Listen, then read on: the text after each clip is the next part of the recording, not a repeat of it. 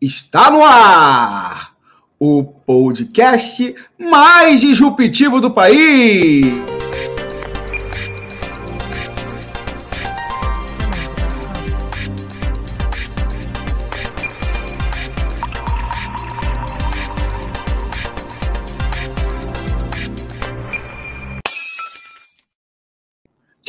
Disrupções! Comigo aqui, Zé Leonardo, e esse que vai aparecer agora na sua tela, Tony Dias.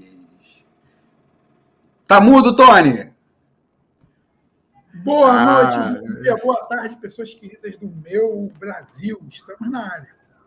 Mais uma semana, Tony Dias, mais um programa de disrupções é, 52 programa de disrupções, assim, né?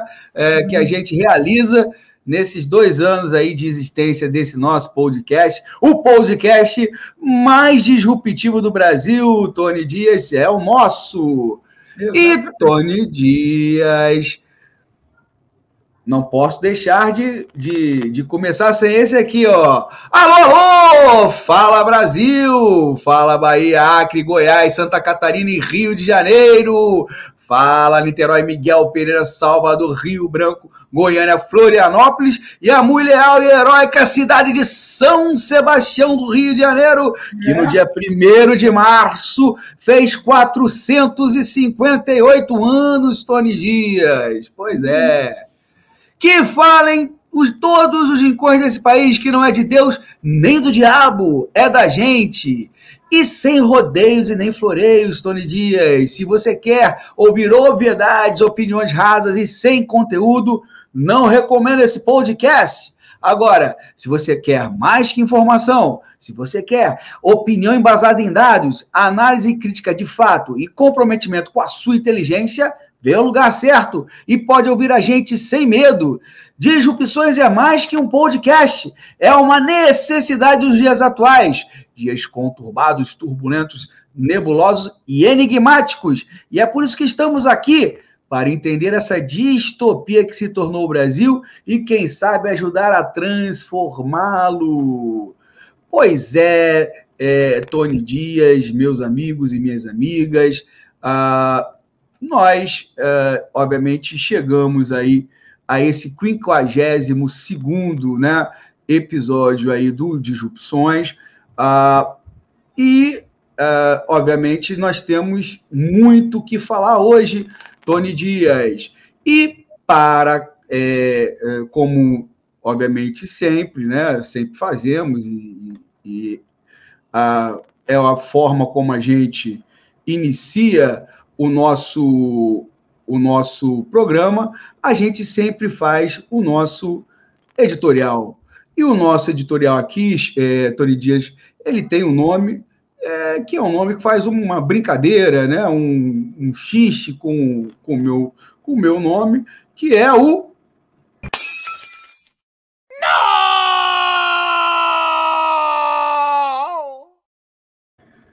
Palavras ao Léo, Tony Dias. O Palavras ao Léo de hoje, meus amigos e, e minhas amigas, né? Ele é, chama-se Afasta de Nós esse Cálice, né? Ah, e, Tony, não sei, assim, eu acho que, claro que ah, o, os nossa, a nossa audiência qualificada, ela é, é antenada com o que acontece no Brasil e no mundo, mas, minha gente, né? Meus amigos e minhas amigas, o que a cachaça, o café e o vinho têm em comum, além do fato de serem bebidas muito, apreciada, muito apreciadas pelas pessoas? A resposta é trabalho escravo. Pois é, minha gente. Cana, café e agora uva. O trabalho escravo é uma chaga que acompanha a nossa sociedade desde a invasão portuguesa, lá em 1500. Mas se fosse algo restrito aos livros de história, seria horrível, mas ao menos poderíamos olhar para trás e dizer: graças a Deus, ou ao que quer que acreditemos ou não acreditemos, superamos essa desgraça, não é mesmo? Infelizmente, ao sermos defrontados com a notícia que assolou o país essa semana, somos obrigados a constatar que isso, ou seja, o trabalho escravo, ainda é um fato. Né? Olha, aí é uma discussão né, se, se é realmente trabalho escravo ou é, o, como se diz aí hoje, é uma. É, condições análogas à escravidão. Uh, ou seja uma coisa, ou seja outra, é um fato que nos revolta, dói e nos enjoa. Né? Ah, e, ao ser contrastado por essa, por essa justiça, é, nós temos que, obviamente, é, entender que ela existe. Ele existe.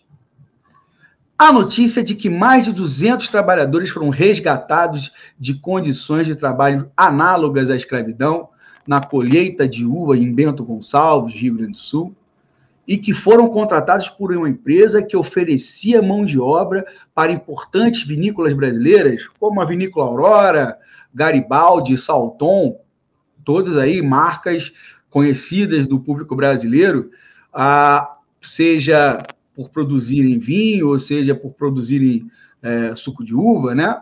É, então, essas empresas, elas contrataram uma outra empresa que oferecia essa mão de obra e essa mão de obra era tratada uh, da forma como nós vamos descrever daqui a pouco, né?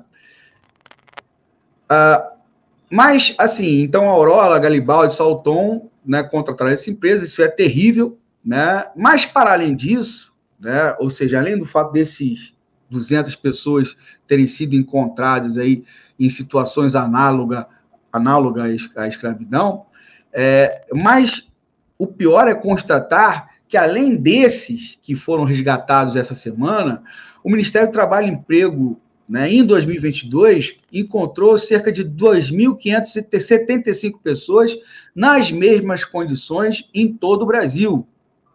Ou seja, a situação é muito pior. Então, em 2022, nós tivemos 2.575 pessoas sendo é, é, libertadas dessas condições. Né? Só essa semana foram 200. Já somos, estamos em 2023.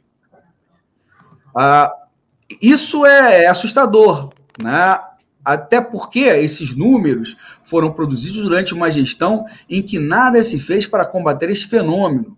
Então a gente acredita que esses 2.575 pessoas sejam muito mais, até por, pela falta de combate que é, ao trabalho escravo pelo qual se caracterizou o governo Bolsonaro.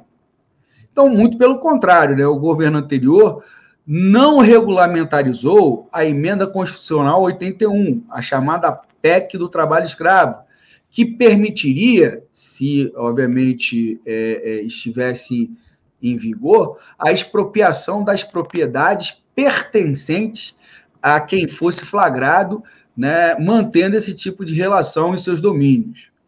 Afinal de contas, para o governo anterior, pelo menos, né, o direito de propriedade é sagrado, né? Mesmo às custas de marcos civilizatórios, pois o combate à escravidão é um marco civilizatório. Não acham? Pois é. Obviamente, foram quatro anos em que o governo federal negligenciou essa questão.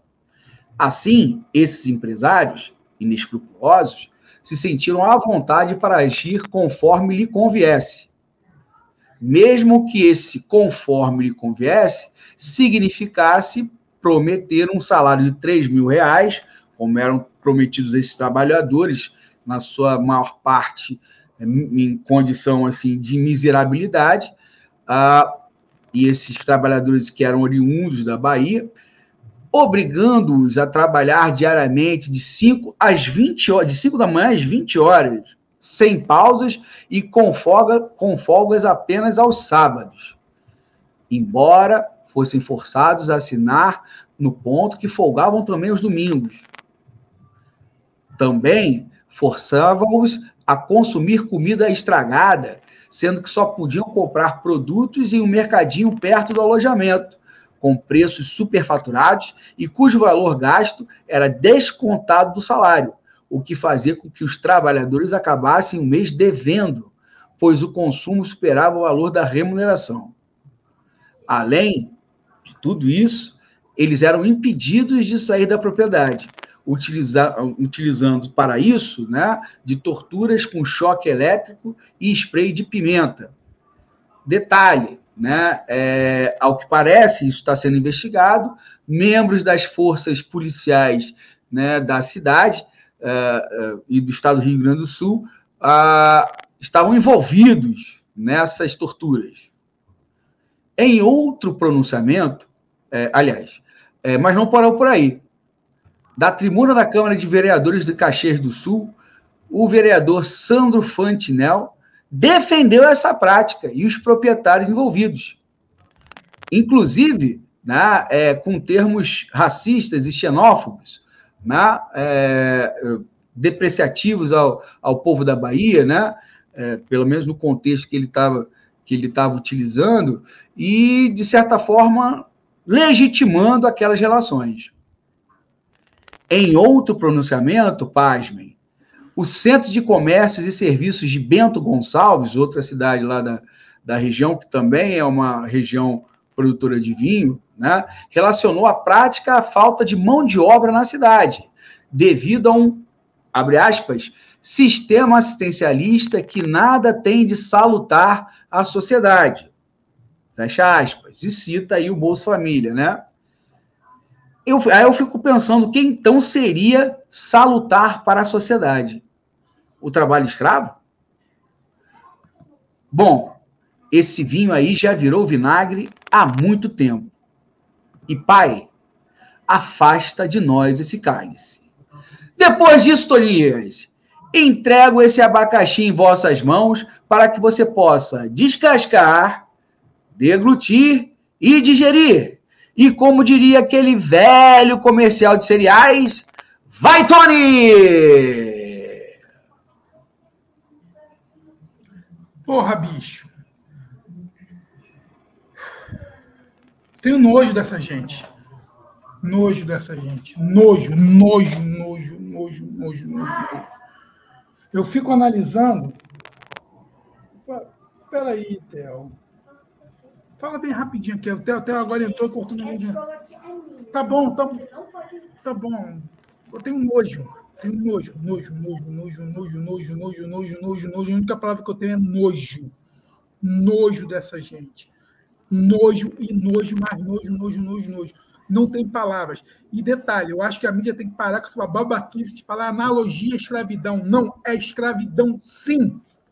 São escravocratas sim merecem a cadeia, merecem que seus negócios sejam é, estatizados, vendidos. Esses caras não merecem viver em comunidade. Não merecem. Eu acho que a gente está muito tolerante com esses intolerantes. Eu acho que aquela máxima lá de Karl Popper, lá da questão do.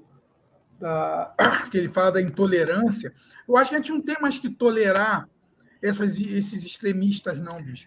Eu Paradoxo acho, da tolerância, né? Paradoxo da tolerância de Karl Popper. Eu acho que chegou a hora da gente parar com essas, com essas tolerâncias. Porque foi tolerando assim que Bolsonaro se elegeu presidente. Foi tolerando assim que um transexual é morto. É tolerando assim que um preto é assassinado. Foi tolerando isso que Marielle foi assassinada. É, é, é tolerando isso que a gente está vivendo essa, essa loucura que a gente vive no Brasil. O Brasil profundo é cruel. O Brasil profundo é uma merda. É isso aí, é escravidão. É escravidão. Eu vivo hoje no Brasil profundo e eu afirmo. É um, é, é, é são lugares insalubres, porque o Brasil é um país muito injusto. Enquanto a gente ainda tiver escravocratas, enquanto a gente tiver autoritários, enquanto a gente tiver milícia, enquanto a gente tiver todas essas merdas de pessoas, porque esses são os merdas. O que esse cara disse lá dos baianos é um, é, é um ser de que, que não merece, bicho, dignidade. É um ser que merecia ir preso. Aí ontem ele faz um vídeo chorando. E acho que Tony Dias caiu. Será que Tony Dias caiu? Né? Mas Tony estava pistola, gente, né? Tony estava bem pistola aí, com, e, e com razão, né? É, na verdade, ele estava, é, é, obviamente, falando sobre essa questão das denúncias aí é, contra as empresas é, Aurora, Garibaldi, Salton, é, em, em, torno da, da utilização de, de trabalho, de trabalho, de relações de trabalho análogas à escravidão, e o Tony, realmente, muito com muita propriedade, ele colocou que a gente precisa parar de falar que são relações análogas, e sim colocar né, o pingo nos is, né, dizer que, são, é, que é escravidão. Né? Ou seja, opa, Tony, voltou, voltou. Mas você caiu ou foi eu que caí? Não, você caiu, né? É, meu problema tá sério aqui na internet aqui. Mas vamos lá. O que eu estou dizendo é isso, bicho. Eu acho que está na hora da gente começar a botar esses intolerantes na cadeia, está na hora de confiscar os bens desse intolerante. Eu acho que não dá mais para segurar. Esses caras aí, esses escravocratas, não dá para segurar esses machistas de merda que estão contaminando a internet, contaminando os jovens com ideias absurdas. Está na hora de acabar com o crâmbano Bolsonaro, sim. Está na hora de prender toda aquela corja. Pega os que não pode prender o Bolsonaro, o Renan e o Carlos, que já tem que ir para cadeia. A lada da Michelle Bolsonaro, com esse escândalo das joias. Isso tudo é extrema-direita. E aí o que mais me admira é que esses são os patriotas conservadores do Brasil. Então o que eles querem conservar é antes de 1800. Eles querem conservar a escravidão no Brasil. E detalhe: a carteira verde e amarela do Paulo Guedes e do Bolsonaro é um sistema de escravidão também. Porque o, o empresário pode pagar menos que o salário mínimo. Então tá na hora da gente começar, bicho, a não tolerar mais esses caras. Chega, basta, não dá mais. E isso é só a ponta do iceberg. Aquela muquirana da Damares Alves sentou nesses assuntos durante quatro anos. Porque isso não está acontecendo de agora, não, bicho. A gente teve. Porra, nem, nem tem mais palavras, porque eu tô com nojo dessa galera. Nojo, é, nojo, eu, nojo, eu, que eu fico, o que eu, o que eu fico perguntando é o seguinte: o Ministério Público soltou de mais de 2.500 aí trabalhadores ano passado, né? Uh, isso porque não, não foi combatido. Então, só vou, vamos colocar que essa conta está subfaturada, né? Então não foram 2.500, vamos colocar o triplo né, disso aí, é, é, e que ainda devem viver né, em, em, em, em condições é, semelhantes a, a, essa aí que os trabalhadores foram, foram que foram libertados ali da, é, lá, em, lá em Caxias do Sul, né? Ah, e, e, e, e, Tony, e uma coisa, eu estava lendo uma outra pesquisa que colocou assim que a, a, até essa questão da, da, da plantação aí da, da, colheita de uva não é que utiliza mais o, as relações né, é, escravocratas, né, escravistas no Brasil, né, ou análogas à escravidão, ou, ou, seja lá o nome que, que você queira dar, né? É, mas assim, é, carvão, o alho e a cana e o café, né, são as atividades que mais é, é, tem, tem essas condições. Então, 80% do, do, dos trabalhadores resgatados dessa situação são trabalhadores que trabalham na, na, na zona rural, no campo, né? Então, é, a maior parte dessa, dessa mão de obra que é utilizada no trabalho, trabalho escravo é, das, é, é, é, é do campo brasileiro, mas ainda assim existe a situação dos que são escravizados nas cidades, né? E, e geralmente são imigrantes uh, uh, daqui da América do Sul e principalmente da América do Sul, Peru e Bolívia, né? É, são, são paraguaios, é, são uh, muito utilizados aí é, nas fábricas de, de, de, nas confecções, principalmente em, em, São Paulo, isso, isso, é, isso é, não é comum, né? Isso existe essas relações, mas o fato é que uh, a, grande, a grande massa de, de, de, é, de escravizados no Brasil se dá no campo. E aí, Tony Dias, eu, eu sou historiador e eu li muito essa questão agrária no Brasil, né, para entendê-la, do ponto de vista histórico, obviamente. Ah, e existem alguns livros importantes para a gente ler sobre isso, né? Ah, e um dos livros que me marcou muito na minha formação como historiador é um livro chamado Quatro Séculos de. Foram dois livros, O Cativeiro da Terra né, ah, e o, Quatro Séculos de, de Latifúndio, ah, ah, do Alberto Passos Guimarães. Uh, o Cativeiro da Terra, é, do Josué de Souza Martins, eu, eu, recomendo a leitura, e Quatro Séculos de Latifúndio também é uma leitura básica para a gente entender. E, e, Tony Dias, quando você fala escravidão no Brasil, né, não tem como não falar em latifúndio. Ou seja, latifúndio e escravidão no Brasil são coisas que andam né, de mão dadas, de mãos dadas ao longo da nossa história. Ao longo da nossa história. Então, enquanto houver latifúndio no Brasil, vai ter esse tipo de relação de trabalho. Ô, Léo, eu não? sei que você é historiador, que você estuda, mas eu acho que o processo não é esse. O processo é o Beleza. do Brasil, porque isso não acontece só no campo. Isso não acontece só no campo. Isso acontece em São Paulo. É. As bolivianas que ficam costurando lá, naqueles prédios lá no centro de São Paulo. Isso acontece nos ferros velhos que rolam aqui nas grandes capitais. Isso acontece também em, em, em, na própria cidade. Os né? chineses que vêm para cá sendo escravizados. Isso aí Empregadas. é Eu acho empregadas que... do... Muitas empregadas domésticas ainda se As submetem. domésticas, os jardineiros.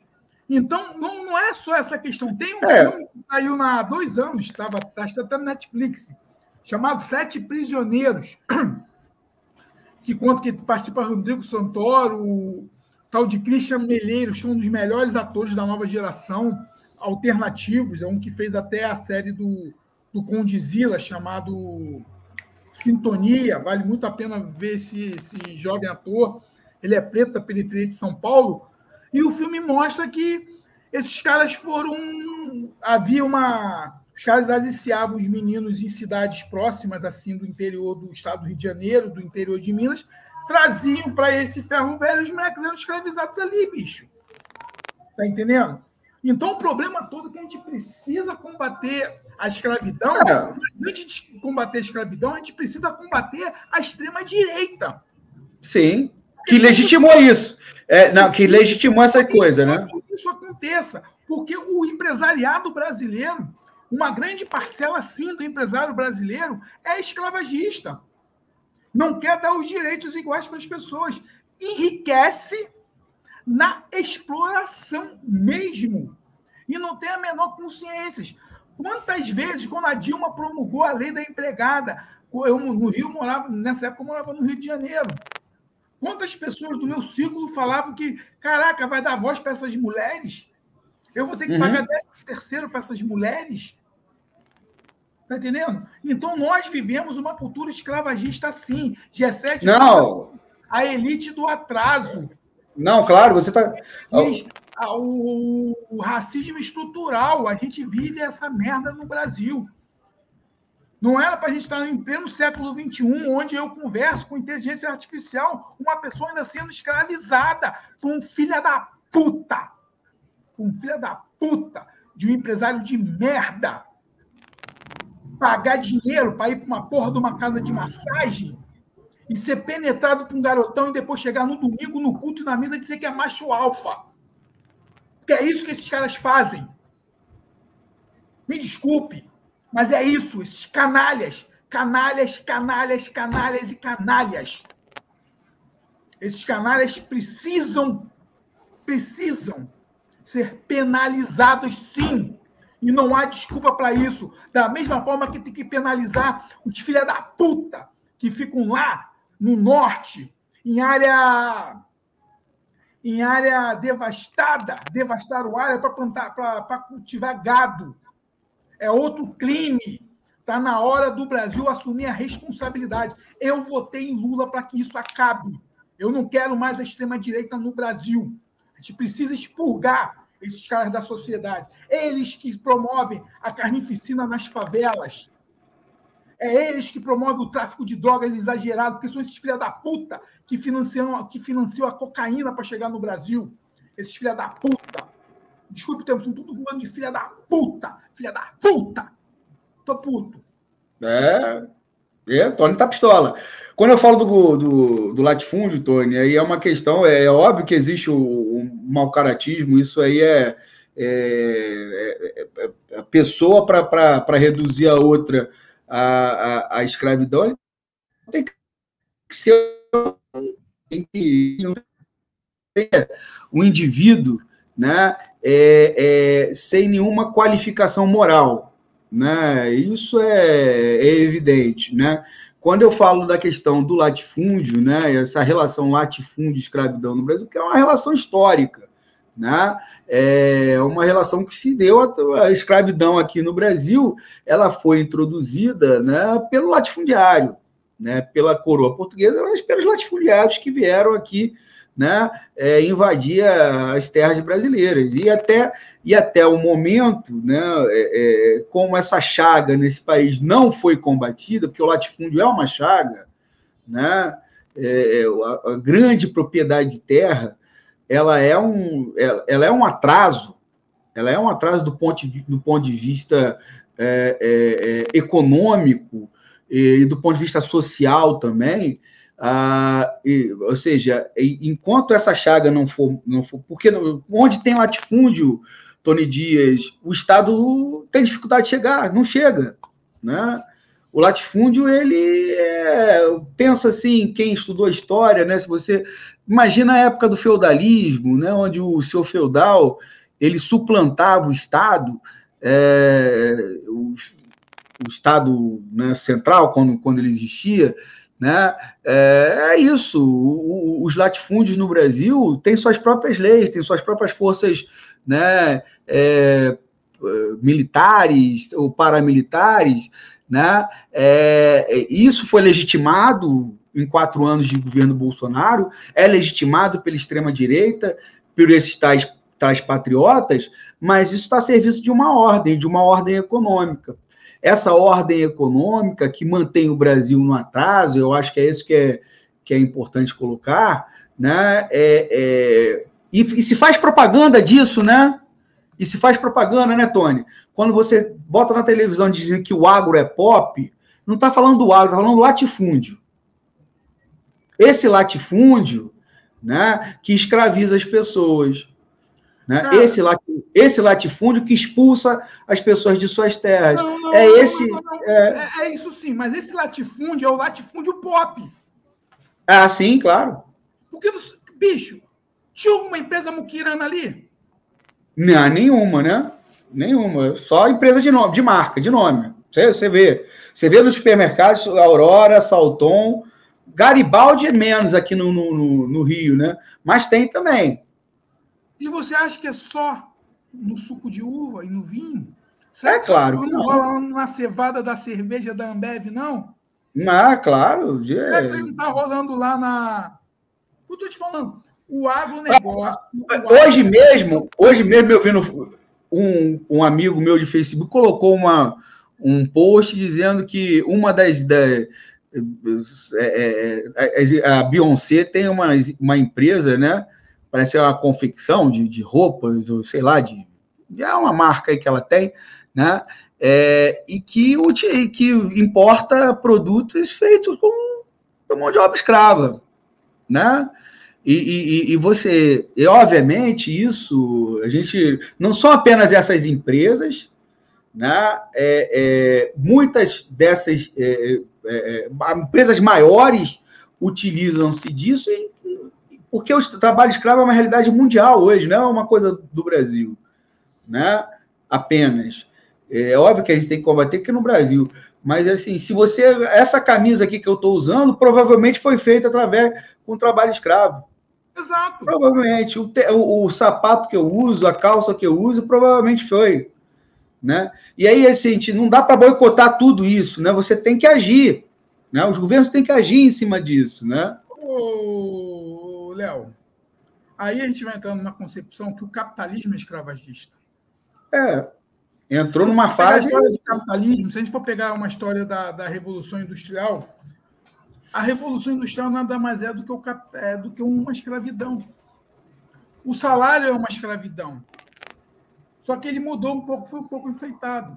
Quantas pessoas ficam bilionárias? Acho que a gente já fez um cálculo aqui, são 2.532 pessoas no mundo bilionárias. 2 mil, nem chega a 2.600 mil pessoas são bilionárias no planeta. No universo de 7 bilhões, né? Então você vê que a gente vive sistema escravagista sim. Na Ásia, na Europa. Então, acho que a escravidão, bicho, é um processo que a gente tem que ter tem que ter. Não sei, bicho. Mas o que aconteceu foi ridículo. Né? O que aconteceu é ridículo e precisa sim ser combatido. Né? Precisa ser combatido sim. Não dá mais. Chega de tolerar os intolerantes.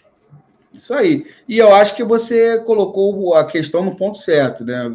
Quem votou no Lula, né? É, é, votou contrário a esse tipo de coisa, né?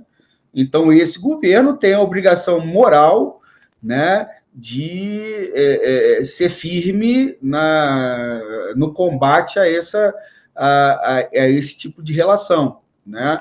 A, a, tá, é, você tem um Congresso que é, regulamento pode impede esse tipo de coisa, você tem que ser firme, né? Você tem instrumentos, o, o executivo tem tem instrumentos que ele pode utilizar para combater isso, né?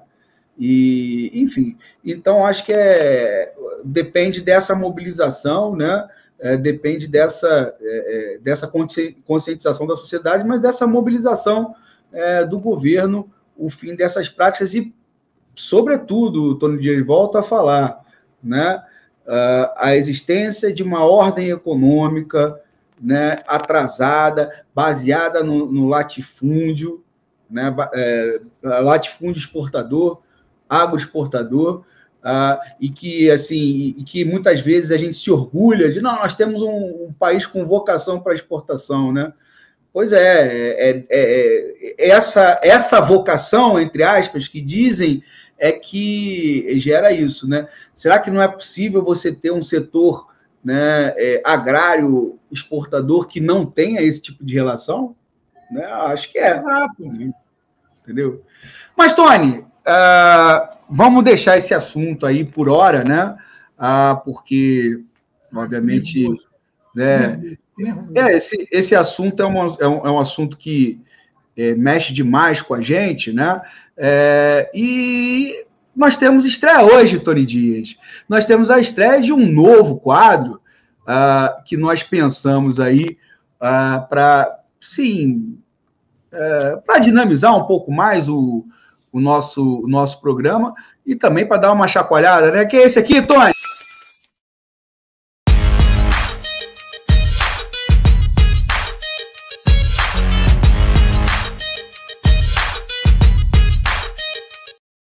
Sete vezes sete. Sete vezes sete. O que é sete vezes sete? Né? Tony Dias, não é 49. Sete vezes sete, nesse caso, são sete notícias em sete minutos. Tony Dias é o nosso desafio. Ah, eu não aprendi ainda a botar o reloginho aqui para fazer contagem, né? Não, nem sei se tem esse, esse uhum. aplicativo. Esse, vou, vou, vou ver, né? Não, Mas aqui no cantinho aqui do Vê aí ao vivo aí, dá uma olhadinha no canto aí. Ao vivo. E é verdade, dá para ver o reloginho aqui em cima, né? É, nós estamos com 34 minutos e 7 segundos de, de programa. Mas o nosso. É, vamos marcar por aí. Mas o nosso desafio, Tony, é, é agora é a gente fazer, comentar, escolher sete notícias e comentar essas sete notícias em sete minutos, Tony Dias. Confesso que será uma, é, digamos assim, é, um desafio, né, Tony? Porque a gente gosta de falar, né? A gente gosta de falar, isso aí é, é público e notório. Ah, eu acho assim, é um direito nosso, inclusive, gostar de falar, né? Mas a gente vai ter que exercer o, o poder de síntese, né, Tony Dias? Uh, e, Tony, vamos lá, vamos botar as notícias na tela aqui para a gente poder uh, uh, comentá-las, as notícias que foram, né, é, é, que a gente escolheu aqui. Deixa eu ver se eu vou conseguir aqui. Pá, pá, pá, onde é que está? Onde é que está? Ah, está aqui. Um... Uhum. Então, Tony Dias, as notícias que a gente decidiu aqui por, por coletar são essas sete aqui hoje, né? Aliás, uma, né, uma é uma notícia, mas vem com uma foto. A primeira notícia, Tony Dias, né? É essa aqui, ó. Ibovespa fecha em queda com balanços, é, é, fecha em queda com balanços e reoneração uh, de combustível. O dólar cai. Então, Tony Dias, na primeira reação do mercado, né, a, a, a, a remuneração dos combustíveis, né, a volta dos, da, da, cobrança dos impostos federais né, aos combustíveis, foi uma reação de, a, da Bolsa cair né, e uhum. do dólar, dólar cair também, né? Enfim, uhum. é, com essa questão. A, a outra questão, Tony Dias, né, ou seja, a o mercado reagiu mal à notícia, mas depois recuperou, né? Mas depois o Haddad ele, ele, ele foi mostrando ao mercado, assim, por assim dizer, né, que ele não ia intervir na Petrobras e, enfim, e eu acho que isso deu uma revertida.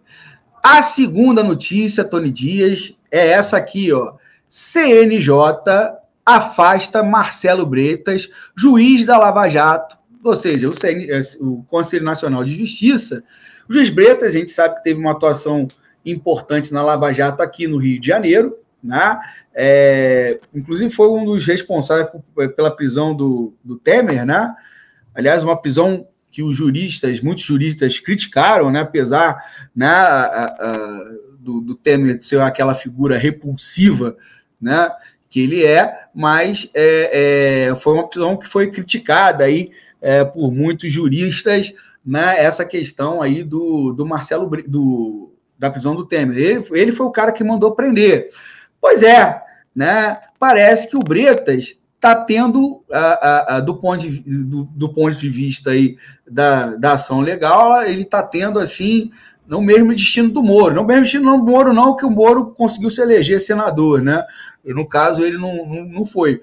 Né? É, mas, é, é no, no, caso, assim, é, as ações dele estão sendo contestadas e ele está tendo que se ver com a justiça. Inclusive, né, a acusação na peça que se move contra ele está é, é, justamente o uso político das condenações, ou seja, ele quis prejudicar o Eduardo Paes, segundo o entendimento do, do CNJ, né? Outra notícia que me chamou a atenção, Tony Dias, eu não sei se você viu essa pesquisa, assassinatos caem 1% no Brasil em 2022 e atingem menor número da série histórica de levantamento, ou seja, os bolsonaristas estão dizendo, olha, é porque o Bolsonaro né, é, é, deu arma para todo mundo e por conta disso os homicídios caíram. Aí eu me pergunto, será né, que é isso mesmo? Né? Estudiosos discordam né? e, e, e, e veem né, essa queda com outros fatores e veem que esse ciclo está se acabando. Porque no último, no último ano, né, é, é, ou seja, no último trimestre do último ano, esse ciclo de queda parece que deu, deu é, uma certa invertida, né, né, Tony? Mas é um fato, os assassinatos caíram 1% no Brasil em 2022. Né? Ainda são altos, mas é, caíram. Né? Outra questão, né? Essa foto aqui, toda singela, né? Do, do Lula tomando vacina, né? É, a vacina sendo aplicada pelo, pelo Geraldo Alckmin, né? E ao lado do Zé Gostinha. Você vê que o Lula é muito bom de mídia, né? O Lula é ótimo de mídia, né? Tudo que o Bolsonaro né, não fez em relação à, à vacinação, é, o, pelo menos do exemplo, do comportamento, é, o Lula está falando, olha, comigo é diferente, né? Comigo aqui a história é outra. Olha só, eu vou fazer, eu vou, eu vou tomar vacina, inclusive, né? É, já se tem acesso aí às, às, às informações de que o Bolsonaro se vacinou também, né? E eu gostaria, assim, de, de, de ver a cara do, uh, dos bolsomínios e dos patriotas ao saber que o mito se vacinou e recomendou que você, né, é, patriota, não se vacinasse porque ele tem dúvidas sobre a vacina. Mas ele se vacinou. Sabe por que, que ele se vacinou? Porque ele, ele não quer morrer por conta disso. Ele não queria morrer, né? E o Lula, o, na contramão desse, disso aí, né? É, um dos primeiros atos dele, aí no terceiro é se vacinar. E o, o Alckmin, que é médico, né? Ah, é, é, o cara que aplicou a vacina dele. Isso é uma, é uma, é uma imagem cheia de simbologia, cheia de simbolismos. A outra questão aqui, o, o Tony, que causou assim surpresa a alguns setores, é, é, justamente essa questão do, da escolha do próximo Procurador-Geral da República, hoje é o Augusto Aras, que foi escolhido pelo Bolsonaro, né? É, e o Lula vai, já disse que não vai usar, não usará a lista tríplice para escolher o próximo PGR. Nos governos dele, né? É, e da Dilma, é, ele enviava uma lista de, de, aliás, é, ele recebia, né? Uma lista de três nomes é, indicados aí pelo Ministério Público, pelos membros do, do Ministério Público, três nomes assim, seria uma, uma, uma espécie de eleição, né? Então, olha, nós queremos esse, esse, esse ou esse, né? Esse aqui o Ministério Público, né? É, é, confia como procurador da geral da República. Então, isso, o Lula fez isso como uma prática dele. Então, ele, de certa forma, é, a escolha era dele, né? A escolha do, do procurador da geral da República é sempre do presidente, mas ele ouvia, né? É, ele teve essa, essa, é, esse é, essa prática de ouvir o Ministério Público no, no sentido para escolher o PGR, né, o Procurador-Geral da República, ele falou que não vai ser mais assim, né, que ele que vai escolher, né, é, dessa vez. E, obviamente, é, ele vai escolher um nome ligado aí a ele e, tudo mais, né? É, enfim, isso aí é, um, é a quebra de, uma, de um protocolo que ele mesmo instituiu né, na, na gestão dele, porque ele viu né, que na, isso aí é uma interpretação que eu faço, que é, é, é, é essa questão da, da, da lista tríplice aí, né, é, é, é, talvez não, não seja o melhor caminho para ele nesse momento. Né? Outra notícia, Tony Dias, que eu já, já é uma notícia que saiu já há algumas semanas, mas a gente está repercutindo agora, porque saiu novamente agora. O PIB no Brasil cresceu 2,9%, é um crescimento baixo, mas é crescimento ainda. É, é, mas registra queda no último trimestre de 2022. Né? Então, o, o, o PIB é, cresceu 2,9% no, nesse ano, né? para a necessidade da economia brasileira é um crescimento que não é um, que é um crescimento baixo, né? mas houve crescimento né? Mas a tendência do último quatro bimestre é queda. E isso é, obviamente, é, é, é quando, quando você. Onde teve a, a, a queda? O, não, o, o, PIB se assentou, se, se assegurou principalmente naquele, no setor de serviços, né? E, e a, onde teve a, a queda, que é o que preocupa, né? É justamente no setor agrário. Então, é, é, é, justamente que era a locomotiva do Brasil, começa a dar sinais assim de que tá capenga, né?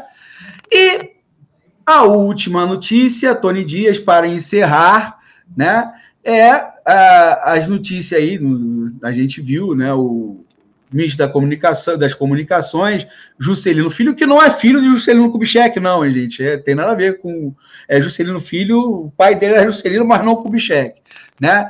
Ele tá, se viu envolvido em denúncias aí de utilização de, de, de aviões da FAB para ir assistir leilão de gado, né? Ah, e é, sonegação fiscal, né, se, se, eu não me engano, isso veio à tona e isso está é, é, tá detonando uma guerra para ver se, se tira ou não tira o Juscelino Filho das comunicações. A Gleice Hoffmann é, defende que o Juscelino Filho né, é, se afaste, o Padilha né, que é da Casa Civil, ou não, tem que dar o contraditório a ele, tem que dar tempo para ele se explicar. Mas, Tony Dias, a minha impressão é que esse Juscelino Filho já caiu, né? União e o Juscelino Filho é do União Brasil, foi uma indicação do União Brasil, então o PT querendo tirar o União Brasil né, é, do governo, enfraquecer aí o União Brasil. Não. Tony Dias, sete minutinhos para você, Tony Dias. Eu não fiz meu dever de casa essa semana, não, gente. Não tem problema, Tony Dias, comente isso aqui. Eu só vou só comentar essa última aí, que eu acho que é, que é interessante. O União Brasil não vai sair do governo. Quem vai sair é o Fanfarrão. Está entendendo? Eu acho que ele continua e aí tem aquela coisa, a Grace fazendo polícia mal e o Padilha fazendo polícia bom. Então, é política, é normal, vai. Eu acho que eu acho que o grande, a grande notícia nem é essa. Eu acho que essa notícia aí ela é, ela é mais secundária. A principal notícia mesmo do Brasil dessa semana é a questão da desoneração fiscal dos combustíveis. Essa que é a grande notícia da semana. É a notícia mais importante da semana. E aí, bicho, vamos ver o que vai acontecer nos próximos capítulos. Mas esse quadro é muito maneiro e semana que vem eu prometo que eu vou conseguir fazer, que a semana estou mas... muito aí. Tá, mas Tony, ainda temos uns minutinhos aqui, né? Fala sobre a desoneração, vamos falar sobre desoneração, eu acho, eu acho importante. Cara, né? a desoneração. É, o, não, a questão. A, o Haddad ganhou essa queda de braço do governo? Olha só, é, eu acho que a gente está tá tendo muita confusão nessa coisa de ganhar quebra de braço. O que acontece é o seguinte. Não, sim, porque é o que a gente cara, eu, é o que a gente percebe, né? Politicamente é o seguinte: a gente tem um governo que fez uma frente ampla. O governo Lula é uma frente ampla. Para quem assistiu a entrevista dele com o Reinaldo Azevedo, ele é um político da frente ampla. Lamento meus camaradas da canhota aí, mas ele vai fazer governo de esquerda mesmo. Ponto. Vai ter avanço progressista com o Silvio Almeida, com o Aniele Franco, com o Nisa de Trindade, lá com Sônia Guajajara, vai ter, ponto. Mas na parte econômica vai ser um governo de direita, ponto. E a gente tem que ter essa racionalidade. O que acontece? Quando o Bolsonaro fez a desoneração, ele jogou o Brasil no voo cego. Nós comentamos isso aqui. Nós falamos sobre isso. Quando ele baixou o decreto lá, conseguiu fazer a PEC e zerou os combustíveis federais.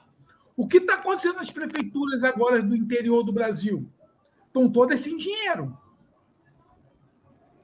Então, o que acontece? O que o Haddad está fazendo, ele está fazendo reequilíbrio das contas públicas. Então, essa questão que aí eu vejo muito, essa questão, ah, o mercado. Cara, o Haddad está fazendo um governo responsável fiscalmente.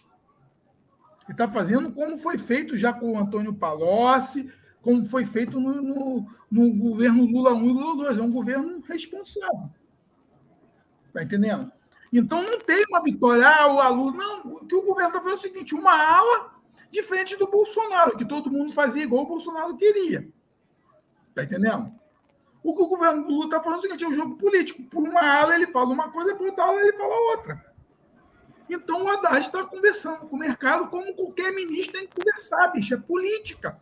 Nós negamos a política. Não se esqueça que na última década do Brasil você deu a notícia do Bretas. Márcio Bretas gozou com a falta da não política no Brasil. Sérgio Moro conseguiu ser senador com a não política no Brasil. Então, o que está sendo feito hoje no governo Lula é que a gente voltou a viver o processo político. E não adianta, só na política você resolve os problemas, bicho. Então, eu aconselho para quem não assistiu a entrevista do Reinaldo Azevedo com o Lula, assista. Ali você vê um Lula de frente ampla. É o, é o Lula que vai ser. É o governo dele? Ali é o governo dele? É o governo dele. O governo Lula é o governo Lula, bicho. É o governo Aqui, Lula. Aquela entrevista é o, é o que é o que a gente pode esperar do governo. Não é a entrevista que ele vai dar para o 24-7, não é a entrevista que ele vai dar para o DCM. antecipar que ali ele vai trabalhar o viés de confirmação. Lula é muito bem assessorado, bicho. O Lula é muito bem assessorado. PT... Não, você, tá, você inclusive estava falando que ele deu uma entrevista. Uma foi. É, ele deu uma para Globo News como. Como presidente. Foi para Natuza Neri, aonde ali ele era, era o presidente recém-impossado e depois daquela, daquele ato de vandalismo. Então ali ele expressou o sentimento do, do vandalismo. Depois ele deu uma entrevista para Daniela Lima na CNN, onde ali ele falou para o mercado era o Lula do mercado, era o Lula que estava na época do embate contra o contra o presidente do Banco Central, ele fez uma entrevista tendo um combate com ele. Então, por que ele preferiu a CNN para falar isso? Porque a CNN é o canal do mercado. A CNN é o canal do mercado, é o canal mais assistido pelo mercado, porque ali o viés de confirmação toda, toda a narrativa da CNN é voltada para aqueles babaquinhas lá da Faria Lima. Tá entendendo? Então ele fez um. Ele foi falar com a CNN. Agora, quando ele vem falar da Frente Ampla, ele vem falar com o Reinaldo Azevedo. Então tem algumas, tem algumas leituras que a gente tem que começar a compreender. A gente não pode olhar o governo Lula. Eu queria tanto que fosse um governo comunista, bicho, porque eu sou comunista, eu queria queria viver o comunismo no Brasil. Eu acredito nessa porra. Mas não é. E aí eu vou entrar na paranoia? Não, tem que ser sincero. Né? Então ele está fazendo um governo, bicho, de direita. Isso, Tony. E sete minutos, Tony Dias. Seus sete minutos acabaram. Mas né? Sete minutos, aí é isso. O Lula está fazendo um governo de direita, de centro-direita, centro-esquerda. Ali, aquela meiucazinha ali. Nas questões sociais, ele vai avançar lá com o bonde dele lá nas questões de, de Estado, ele vai fazer coisa central e na economia ele vai fazer um governo, uma economia liberal de mercado, bicho. É isso. Né? É o que esperar, né? É o que esperar do governo. Vai tocando aqui, vou pegar uma água rapidinho. Gente, é, é, o, o, obviamente a gente está se esforçando aqui para criar novos conteúdos, criar novos quadros e eu e Tony Dias, né, é, resolvemos dar não espaço, porque não é, não é essa questão, vou dar espaço. Não, a gente não tem essa, essa pretensão. Quem somos nós para dar espaço a qualquer coisa, né?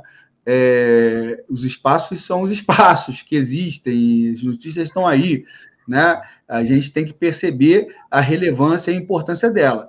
Mas nós somos duas pessoas que, que vivemos é, é, é em, em, em cidades, né, obviamente. Né? Eu trabalho em uma cidade e moro em outra. Eu trabalho em São Gonçalo e moro em Niterói. O Tony Dias traba é, trabalha e vive né, é, em Miguel Pereira, que é um outro município aqui perto do Rio de Janeiro. Né? Fica que é, duas horas do Rio de Janeiro, Tony, né? Duas mais horas. ou menos. É uns 145 quilômetros, né? Mais ou menos, não é isso? É isso aí, uma hora e quarenta. É, então é próximo, mas é um, mas é um município, é, é, tem lá as suas características mais turísticas e rurais, né? Ah, enfim, e, e a gente viu que é importante a gente dar espaço à notícia desses lugares, né? Dos lugares que a gente vive, que a gente trabalha, que a gente mora, ah, porque as coisas acontecem fora dos centros, né?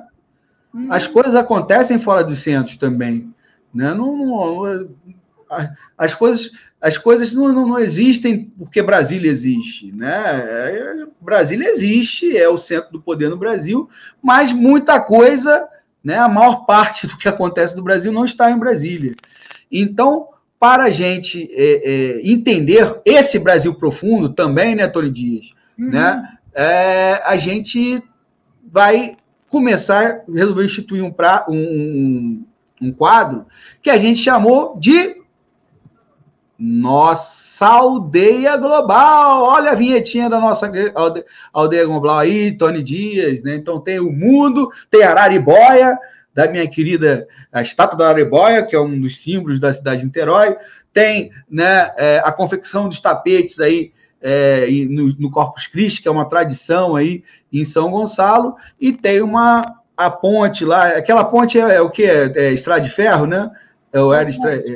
é, tem a, é, uma, tem a ponte aqui que eu vou mostrar. Ah, isso aí, viu? Ah, né? um símbolo daqui. É um dos símbolos de Miguel Pereira, né? Essa ponte de ferro aí. Aí, ah, então é para gente mostrar um novo símbolo. é, um novo símbolo. É.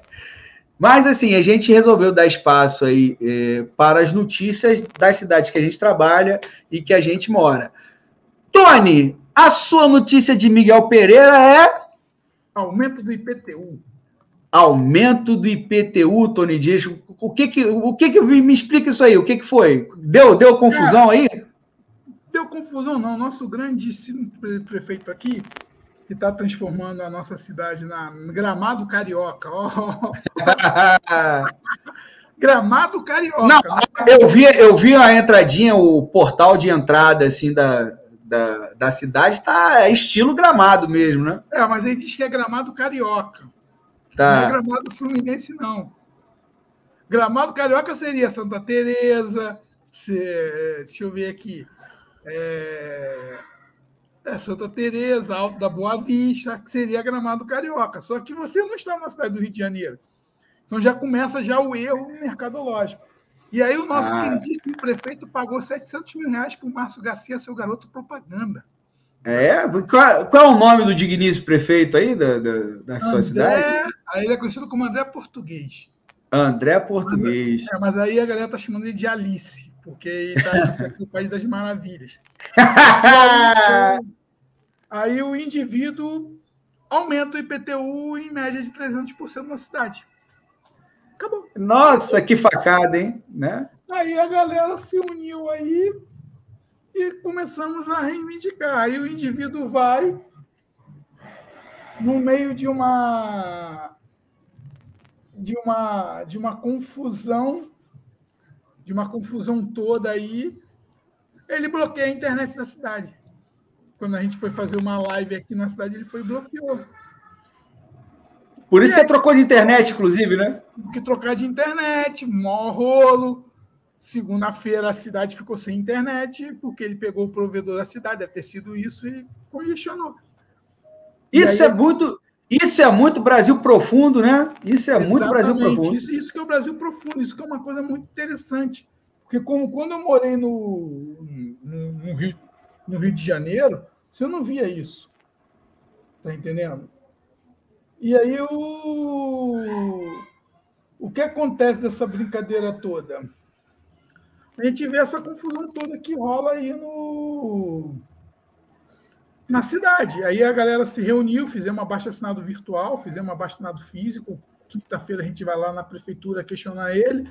Aí ele está tomando porrada de todo mundo, e a segunda-feira ele vai fazer uma live explicando, falando que a gente está falando besteira, e vamos tocar na vida. É o Brasil profundo, bicho. Eu acho que Eu... o Brasil não acontece mais nos grandes centros. E me diz uma coisa, Tony, é, parece que isso aí, né? O André Português conseguiu unir comunas e patriotas dentro de Miguel Pereira, é isso? É. Mas, mas a gente sabe que a gente não quer aliança dos patriotas, não, bicho. É... Está, mas, mas, tipo assim, tá vendo aí, ô fanfarrão?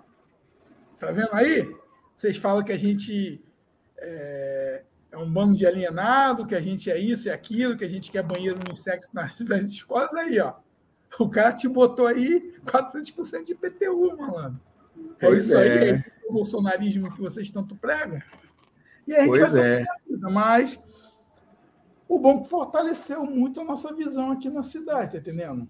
E vamos ver que bicho vai dar. Vamos ver se nos próximos disrupções eu continue participando. Não sei se... se você sumir por aí, você sumir, não. É, é André Português, tem endereço lá, né? É.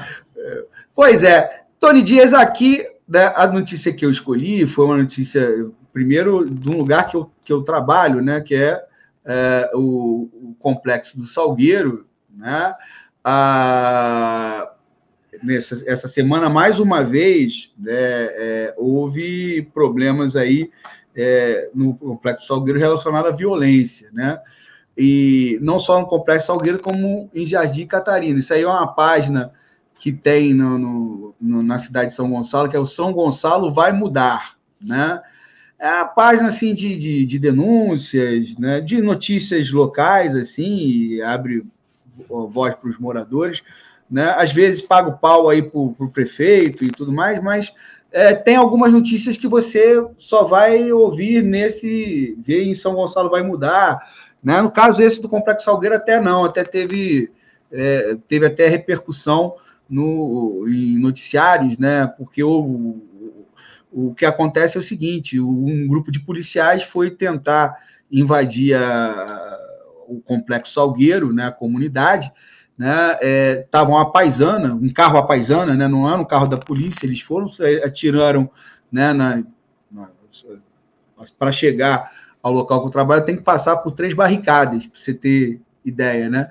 né? Numa dessas barricadas houve um confronto entre o, esses policiais, a paisana e o tráfico, e em decorrência eh, desse aí, um dos policiais, dois policiais foram baleados, né? Um bem mal, não sei nem se, se faleceu, né? Se foi a óbito, né? E o outro foi ferido, assim, mas é, não tem risco de morte, né? E houve, do outro lado, houve baixas também no, no em relação ao, ao tráfico de, do, do tráfico, do movimento lá, né? Pelo menos umas, é, uns, dois, uns dois foram atingidos e um morador, né? É, e um morador. Então teve dois envolvidos aí na atividade é, do tráfico, um morreu, né, de fato, é, o outro parece que não, e um morador que foi atingido também, né, e essa é a, é a luta que a gente passa lá, eu trabalho numa escola lá dentro e, assim, é, é, é, é impressionante, a gente perde 30%, né, é, dos dias dos diretivos, né, aquelas crianças ali que já são, já tem uma realidade assim bem é, sofrida, tem 30% no mínimo né, dos dias letivos por ano né, em que eles têm que não tem aula, ou por operação, ou, ou já foi. Fevereiro, por exemplo, não teve aula, porque alagou. Você não chegava na comunidade, não chegava. Né, aqueles meses, aqueles dias antes do carnaval, você não chegava. Não chegava né? Quando deu aquela chuva toda, não chegava. Então, essa é a nossa realidade. É uma juventude que está sendo né, é, é, morta, ou é, suas esperanças, expectativas estão sendo assim trucidadas por essas coisas, por essas questões. Né? E eu já trabalho lá, vai para. Ano que vem vai fazer 20 anos, né? a situação só piorou, né? É, e nesse último ano piorou mais ainda com a gestão do atual prefeito, né, que é um cara ligado aí à, à, polícia, o capitão Nelson, né, um cara ligado à polícia e daquela polícia mais dizem, né, isso aí é o que corre, eu não tenho né, é, dados aí para divulgar, mas que ele é daquela polícia do extermínio, né, é, é o que é o que dizem, né, é o que dizem. E, de fato, na gestão do, do, do capitão Nelson, né, é, é, talvez por essa ligação dele com a polícia, né? É, essas operações, esse tipo de abordagem da, da polícia paisana aí lá tem se intensificado. E aí, é, obviamente, é uma situação que a gente a gente só pode tem duas alternativas, né? Ou você ou você não entra na comunidade ou você não sai. Quando tem isso, ou você não entra ou você não sai. Eu já fiquei assim é, é é, preso no, no, na escola até nove, quase dez horas da noite por conta disso aí, né?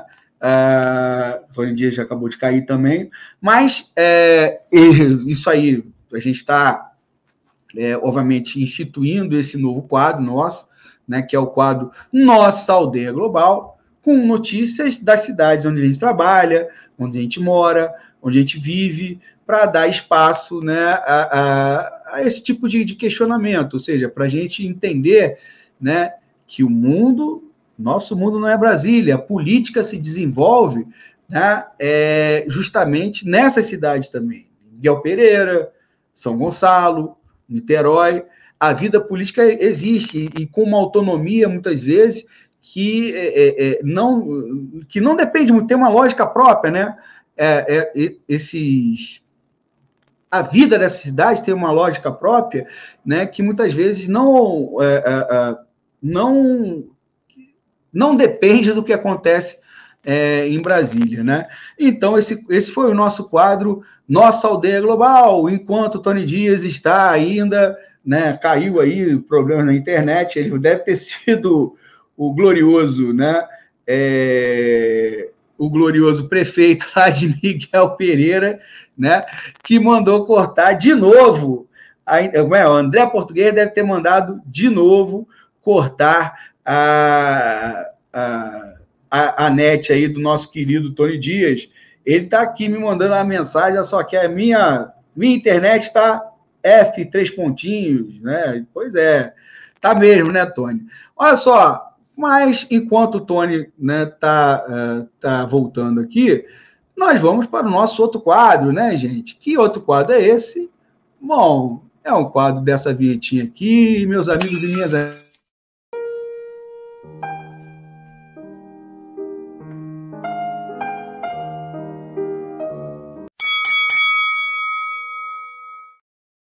Treta cultural, a nossa treta cultural, minha gente, treta cultural, treta cultural. Não sei se vocês viram, meus amigos e minhas amigas, né?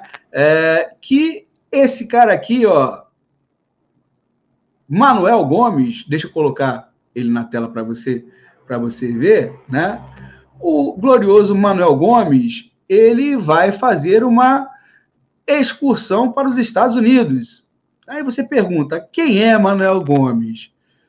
Ah, Manuel Gomes é um compositor, né? É, é... Opa, cadê? Sumiu o Manuel aqui. Manuel Gomes é o compositor da famosa Caneta Azul. Azul Caneta. Se lembram desse hit? Caneta Azul, Azul Caneta? Pois é. Esse aí é o Manuel Gomes. O Manuel Gomes está embarcando para os Estados Unidos para fazer uma turnê por lá. Com as bênçãos de quem? Da digníssima Ivete Sangalo, né? E de Léo Santana, né? Ivete Sangalo, né? Rainha do axé e tudo mais. Ela está é, de certa forma, é, validando a, a turnê do Manuel Gomes né, é, pelos Estados Unidos. Boa sorte ao Manuel Gomes, né, que, ele, que ele ganhe muito dinheiro lá, que ele se dê bem, torço por ele. Me parece um cara, assim, uma figura, né, e tudo mais. É, é, é, mas, obviamente, minha gente, né, é, a cultura brasileira tem muito mais a ser mostrado que o caneta azul, azul caneta, né? Ah, obviamente, quando você é, é, é, primeiro assim a música ter sido ter feito o, sucesso que fez, né? Ah, é um, um, um, um sinal dos tempos, é um sinal dos tempos, né? Ou seja, é uma música de brincadeira, essa que é, que é, que é a realidade. A gozação, a brincadeira, né? É, o cara deve ter feito, o camarada deve ter feito despretensiosamente, né? E viralizou na internet. Viralizou na internet, caiu no gosto popular. E também se reflete muito no que, que é o gosto do, do popular, né? O que, que, o, o, que, que o brasileiro, né? É, é, como é que está sendo o gosto popular do Brasil, né? E, infelizmente, o, o Brasil aí é, tem, ou, ou, seja, né? É, é, azul caneta, caneta azul, azul caneta, ela passa como um fenômeno musical, um fenômeno musical. E vai para uma excursão dos Estados Unidos, né? Como é que deve ser a música lá em inglês? É, Blue Pen, Pen Blue, né? enfim. Ah, ele vai conquistar os Estados Unidos. Agora, deixando né, de falar sobre caneta azul e, caneta, e azul caneta, né, tem uma coisa muito mais relevante, eu acho, né, é, é, que aconteceu essa semana, né? E quem é fã de música mesmo, né? Quem gosta de música, ah, quem curte né, rock and roll, no caso assim, eu, eu sou um fã de rock and roll, Tony Dias também é, né? É, não sei se ele gosta da banda em si, né? Eu adoro, né? É, mas de certa forma é, é uma banda que ficou lendária, né? É, que é o Pink Floyd. E o Pink Floyd, há 50 anos atrás, lançava um clássico né, que, obviamente, redefiniu muitas coisas em termos de, de música né, no, no, mundo, que é o clássico The Dark Side of the Moon. Né? Ou seja, é um disco, é um álbum, um álbum conceitual, né? mais ou menos, né? enfim. The Wall é mais conceitual, né? Animals é mais conceitual até, mas sim, é um, é um conceito que eles, que eles desenvolvem ali, né? É, e que tem essa capa que, que ficou assim famosa, que é o, a decomposição do, da luz, né, a refração da luz e, e, né, que esse esse prisma aí, né? Mas o disco é um clássico, é um clássico que fez 50 anos, né? Essa semana do, do, do da sua gravação, todos todos os méritos, mas aí a, qual é a treta cultural? A treta cultural é o seguinte: vocês não estão preparados para isso, meus amigos e minhas amigas, mas The Dark Side of the Moon não é o melhor disco do Pink Floyd. Não é o melhor disco do Pink Floyd. Pink Floyd tem pelo menos uns três discos que são melhores, na minha humilde opinião, do que Dark Side of the Moon. Então, Animals, eu acho melhor. Né? Wish You Were Here, eu acho melhor.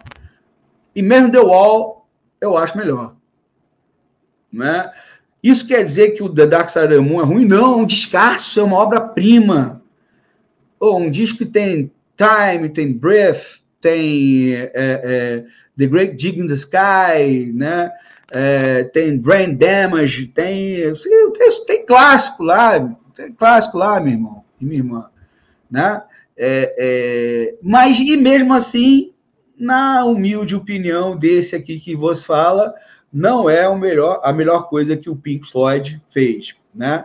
O Roger Waters, é, que era um dos integrantes, o, a força criativa do, do, Pink Floyd, né? De certa forma, né? Era o Roger Waters naquele período.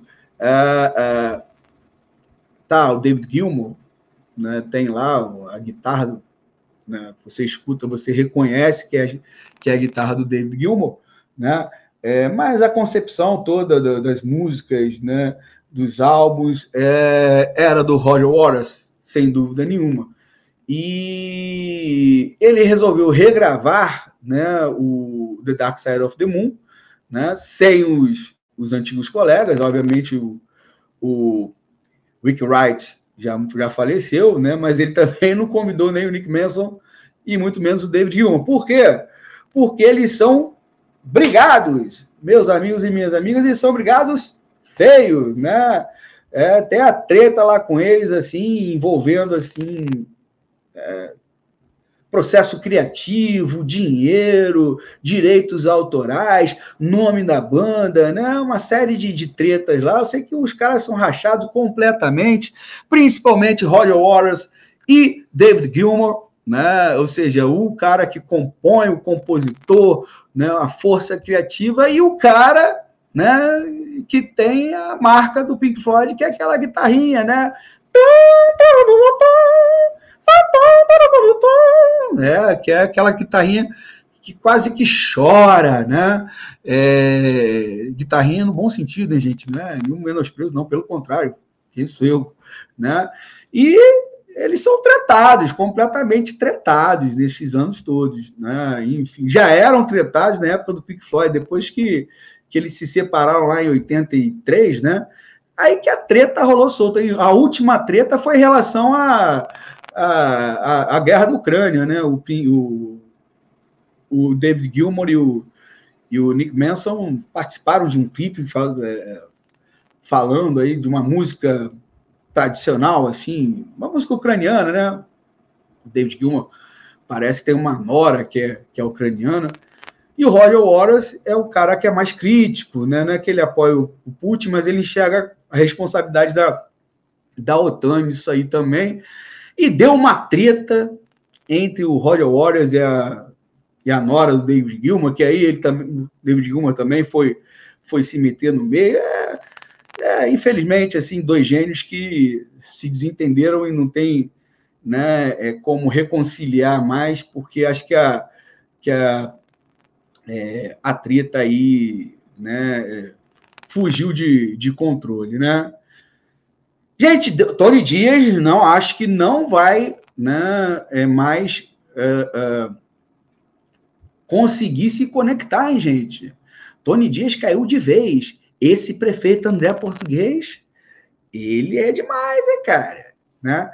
Mas olha só, mas vamos, mas vamos tocando aí. Então, ó, no Caverna de. Aliás, né, tem uma treta cultural, a gente já falou aí sobre o, a, a turnê americana do Manuel Gomes, né, do Caneta Azul, Azul Caneta, e os 50 anos do The Dark Side of the Moon, né? Uh, enfim, né, é, como um, um marco né, da música e do rock and roll no século XX, né? Então é importante ressaltar. E temos uma e temos aí o outro quadro, né? E o outro quadro também que a gente tem para fazer hoje, que é o nosso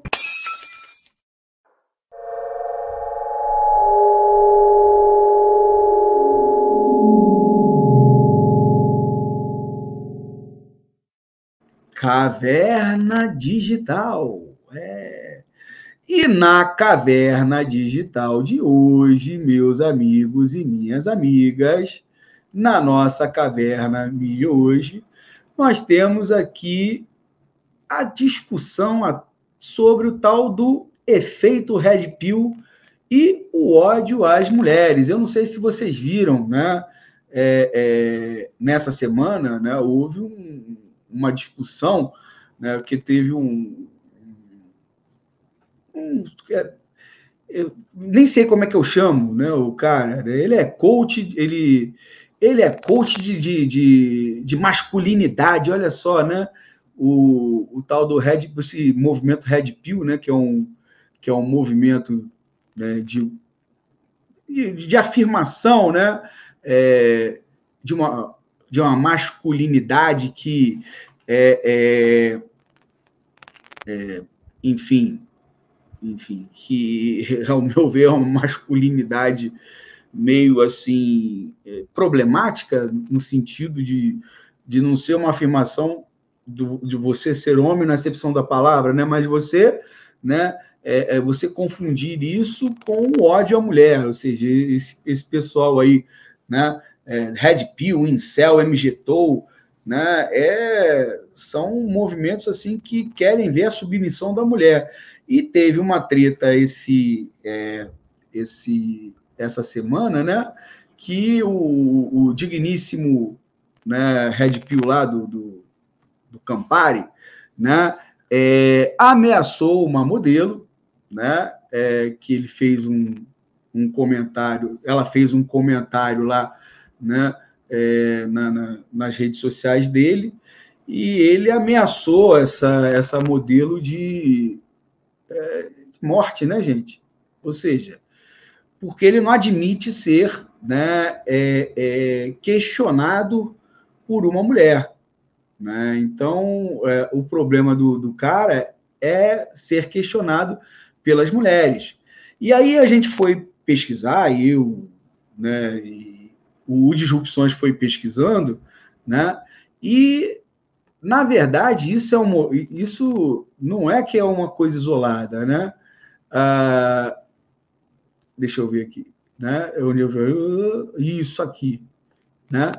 É, esse movimento aí do tal do Red Pill, né? É, é um movimento que tem assim ramificações internacionais e tem suas é, é, são vários né, movimentos, porque não é só o Red Pill, você tem o Red Pill, né, esse Red Pill né, é, é, prega que as mulheres é, para que é necessário aproveitar, se aproveitar das mulheres e torná-las submissas para recuperar a virilidade perdida. Então, esses caras aí que defendem, que fazem parte desse movimento Red Pill, que tem, faz relação com, com Matrix, né? No, no filme Matrix, né? Você tem aí a pílula vermelha que o cara toma, né? E tem consciência da realidade. Para esses caras, o, os homens têm que tomar a pílula vermelha para ter consciência da realidade, e, e, a realidade para eles é que as mulheres são opressoras. Olha só assim, a mentalidade desse pessoal, né?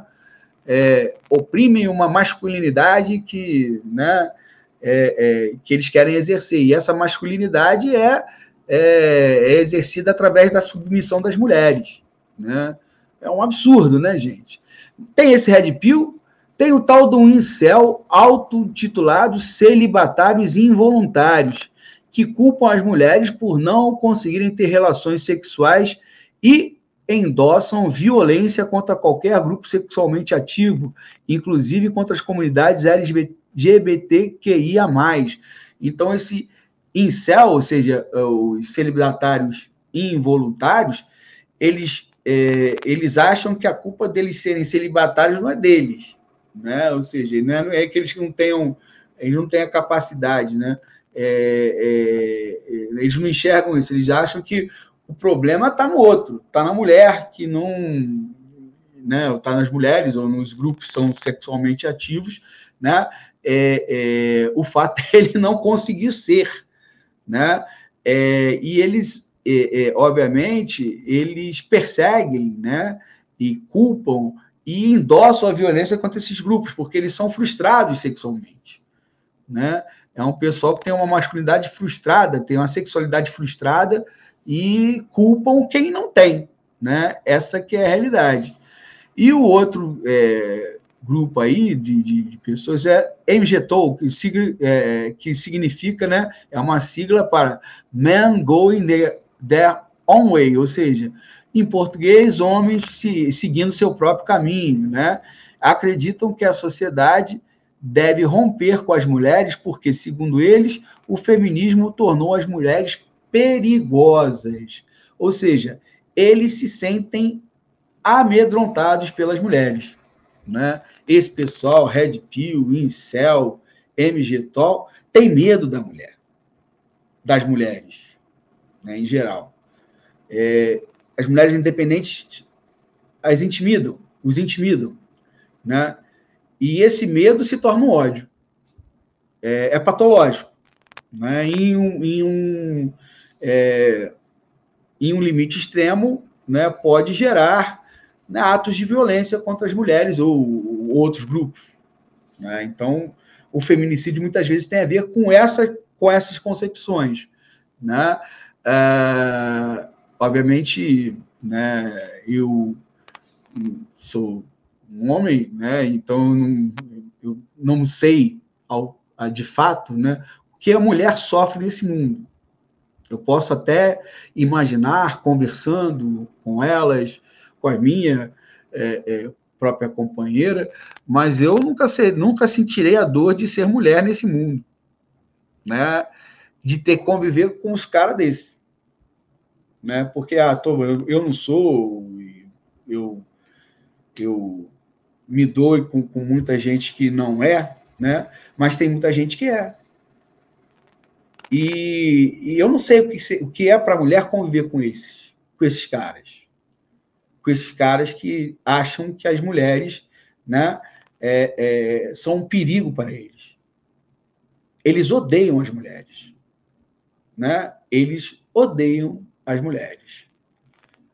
Gente, pois é, Tony Dias não vai voltar, né? Tony Dias caiu de vez. O André Português conseguiu, de fato, tirar o Tony. Estou brincando, não sei se foi isso, né? Ele já estava dizendo aí da, que a internet dele estava com, com problema de algum tempo, né? É, e por conta disso, não teremos o Profetizei, né? É, porque o Profetizei é com o pai Toninho de MP, né? Esse pai Toninho de MP não está presente, né? não tem profetizei. Né? Então, com isso, meus amigos e minhas amigas, só nos sobra nos despedir de você, meu caro amigo, minha cara amiga, convidar você a nos seguir, né, nos, nos ver na, na, nas plataformas de streaming né, que a gente tem, no uh, Spotify, Ancho, né, assinar nosso canal de YouTube, assinar não, tá, se inscrever no nosso canal de YouTube e nas nossas redes sociais, acompanhando a gente e contribuindo aqui com o, a manutenção do Disrupções. E não sobra mais nada para falar nesse quesito. Mais, meus amigos e minhas amigas.